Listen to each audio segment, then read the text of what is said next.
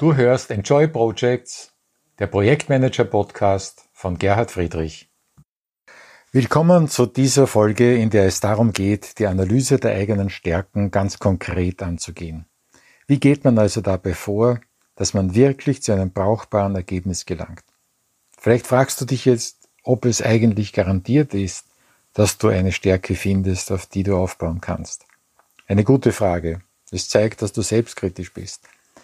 Aber ich kann dich beruhigen, in der Vorgangsweise, die wir hier einschlagen, wirst du als Ergebnis eine Stärke finden, ein Stärkenprofil finden, auf dem du aufbauen und dich weiterentwickeln kannst. Warum kann ich das so sagen?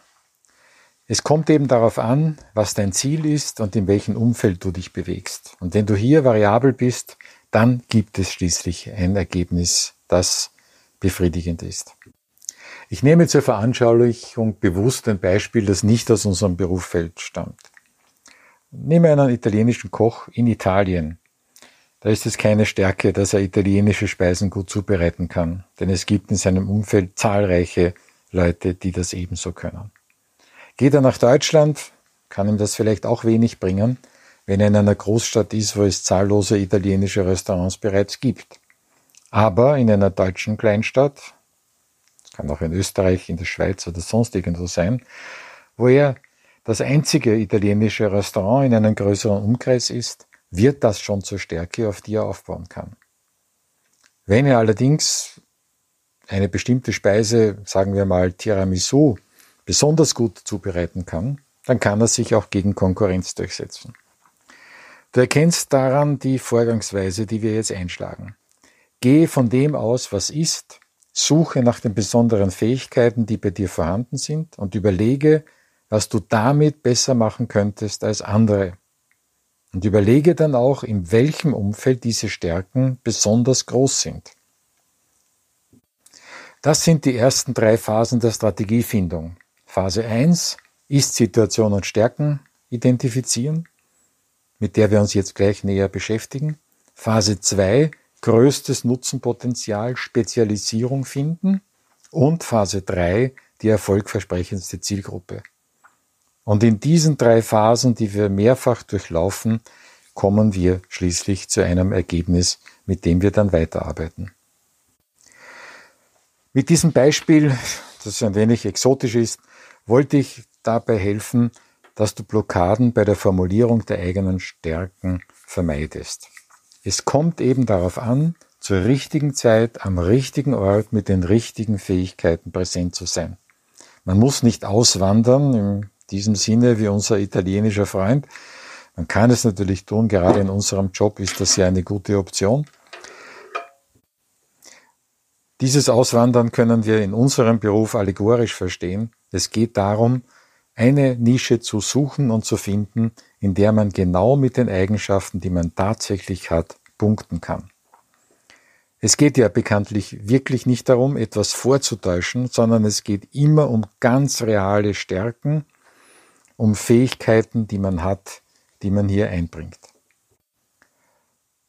Ein typischer Fehler dabei ist allerdings, dass man Stärken übersieht. Und zwar sind es gerade jene Eigenschaften, die man als ganz normal ansieht, die in dem Umfeld, in dem du jetzt gerade tätig bist, nichts Besonderes sind.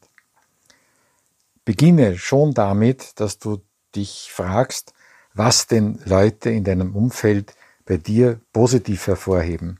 Wenn jemand über dich spricht, was sagt er dann? Ja, das ist typisch für ihn. Ja, das ist klar, da muss man nicht darüber nachdenken. Äh, das sind die, das ist einmal der Ausgangspunkt, äh, an dem du starten musst.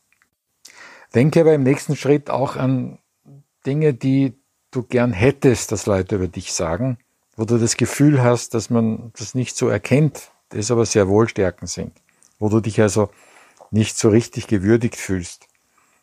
Auch das zeigt jedenfalls deine Wünsche an und es ist ja auch ganz wichtig, dass du ein Umfeld suchst, in dem du deine Leidenschaften, deine Präferenzen auch ausleben kannst. Versuche es aber auch mit einer paradoxen Intervention. Nimm also Eigenschaften her, die eigentlich zunächst einmal negativ zu sehen sind und übersetze sie ins Positive. Wenn man dir etwa nachsagt, dass du sprunghaft bist, dann kann man das positiv also auch als Zeichen von Flexibilität sehen und als Fähigkeit, schnell umzuschalten. Wenn andere oder auch du selbst glauben, dass du eher oberflächlich bist, dann kann man das positiv auch sehen, dass du dich nicht so schnell in Details verlierst, dass du also einfach auch das Big Picture im Auge behältst. Mit diesem Wechsel zwischen offensichtlich positiven Eigenschaften und zunächst einmal nicht so evident positiven Eigenschaften kannst du einfach deine Kreativität bei der Suche nach Stärken fördern. Wenden wir uns jetzt unserem Feld im IT-Projektmanagement zu. Überlege, ob es Technologien gibt, in denen du dich gut auskennst. Hast du möglicherweise in exotischen und Entwicklungsumgebungen Projekte abgewickelt? Hast du mit Zielgruppen gearbeitet, die man nicht unbedingt mit IT-Projekten assoziieren würde? Ich nehme ein Beispiel aus meiner eigenen Erfahrung.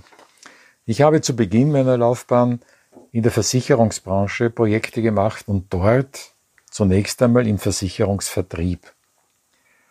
Damals galten die Vertriebsleute der Versicherung als Horror der IT-Abteilung. Warum?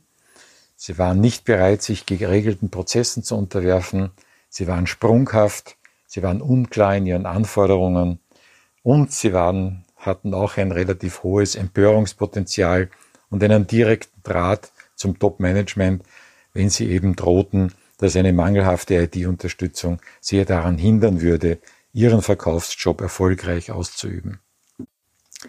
Das war also eine schwierige Zielgruppe, aber ich habe in der Zusammenarbeit mit dieser Zielgruppe einiges gelernt, nämlich Flexibilität zu zeigen, Anforderungen, die zunächst unklar erscheinen, zu hinterfragen und zu präzisieren und das sind Eigenschaften, die heute in agilen Projektabwicklungen eine absolut wichtige Stärke sind.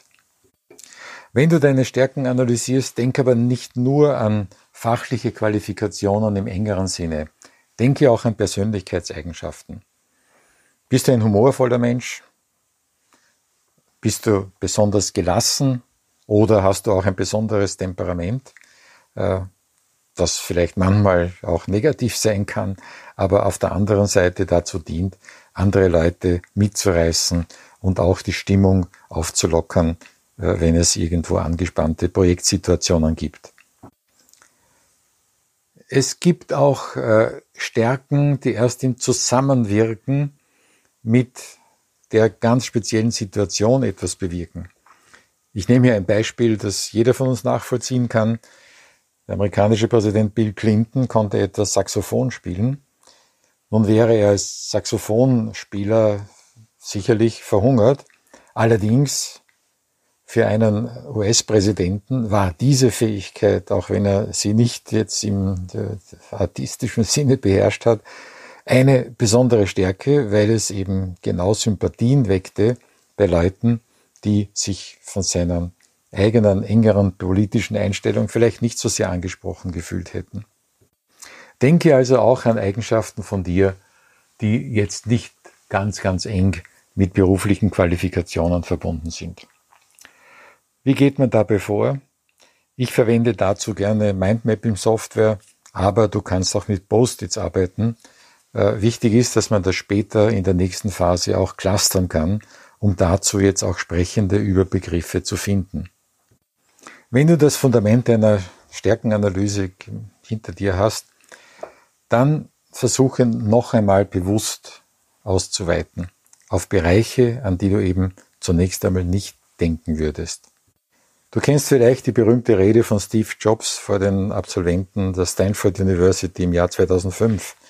Dort erzählt er, dass er aus der Schule geflogen ist oder diese jedenfalls äh, beendet hat dass er nicht recht wusste, was er tun sollte und dann aus seinem Interesse heraus einen Kurs in Kalligraphie belegt hat. Und rückblickend, so hat er dort argumentiert, wäre die Benutzeroberfläche der Apple Computer nicht so schön geworden, wenn er nicht durch diesen Kurs gelernt hätte, was eben eine ästhetisch ansprechende Schrift ausmacht. Ein Umweg in deiner beruflichen Entwicklung kann also später zu einem Vorteil werden und das solltest du bei der Stärkenanalyse auch bedenken. Auch Misserfolge, die du gehabt hast, sind eine Quelle von Stärken. Ich selbst habe bisher nur ein einziges Projekt an die Wand gefahren. Dummerweise war das eines, wo ich mit hohem finanziellen Risiko drin hing und das mich an den Rand der totalen Pleite gebracht hat. Ich werde davon in einer späteren Folge mehr erzählen. Aber hier so viel. Zu wissen, wie sich eine existenzielle Krise anfühlt, ist ein Lernprozess, auf den ich ehrlich gesagt gerne verzichtet hätte. Aber wenn du ihn unfreiwillig durchgemacht hast, ist es eine Stärke, das auch hinter dir zu haben. Ich kann etwa mit gutem Gewissen sagen, dass ich ein krisenerprobter Projektmanager bin und ich weiß, dass ich mit extremen Krisensituationen gut umgehen kann. Also noch einmal zusammengefasst. Denke an das, was du gelernt hast, denke an das, was du gemacht hast, denke an deine Persönlichkeitseigenschaften, denke an Erfahrungen, die du außerhalb deines beruflichen Umfeldes gemacht hast, die dir aber hier auch irgendwo helfen könnten. Und noch ein wichtiger Gedanke zum Abschluss. Das, was dir leicht fällt, ist ein guter Indikator für das, wo deine Stärke liegt.